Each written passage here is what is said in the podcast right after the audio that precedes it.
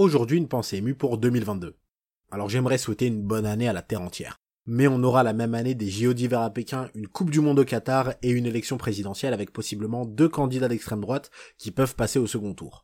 Et j'inclus même pas le retour de Manuel Valls dans un ministère, quel que soit le candidat, car le gars est aussi fidèle à un bord politique que DSK l'est avec sa femme. Oui, un jour j'arrêterai de dire du mal de Manuel Valls, mais à la seule condition qu'il fasse quelque chose de bien. On a au moins une cinquantaine d'années devant nous. Mais oui, 2022 est sur le papier pas vraiment pleine de promesses. En oubliant l'élection présidentielle en France, on est parti sur une nouvelle vague de Covid tellement agressive que j'ai l'impression qu'on lui doit tous de l'argent. On en est arrivé à interdire aux gens de danser dans les bars et les restaurants. Et ce qui me choque le plus avec cette mesure, c'est qu'apparemment, c'est légal, on peut faire ça. Est-ce qu'on aurait dû utiliser cet arsenal législatif plutôt pour contrer la montée de la tectonique en France? Oui, clairement, mais c'est pas la question. 2021 a vu Jean-Pierre Bacry, Jean-Paul Belmondo ou encore DMX nous quitter. On a commencé l'année avec l'invasion du Capitole par les pro-Trump, pour finir l'année avec Claude qui triche à Colanta et qui logiquement ne gagne pas. On a vu Macron se faire gifler, les talibans recommencer à semer la terreur, Thomas Pesquet s'envoler vers les étoiles et le GIEC nous faire redescendre sur Terre avec un rapport plus qu'alarmant.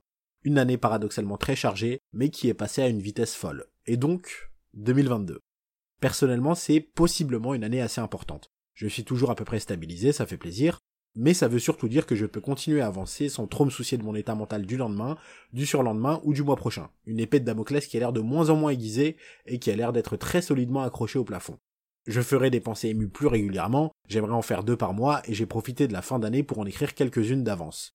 Une année de 2022 où je pourrai également continuer à sortir et affiner mon autre podcast, Started from the banlieue, que j'aime tant. Une année qui je l'espère sera bonne pour toutes et tous, une année durant laquelle vous pourrez obtenir les petites et les grandes victoires qu'il vous faut, les tournants nécessaires pour arriver à bonne destination, et les rencontres qu'il faut pour rendre le chemin encore plus agréable. Bref, vous l'avez compris, je vous souhaite une très bonne année 2022, prenez soin de vous et de vos proches, sans trop vous oublier non plus. À très vite.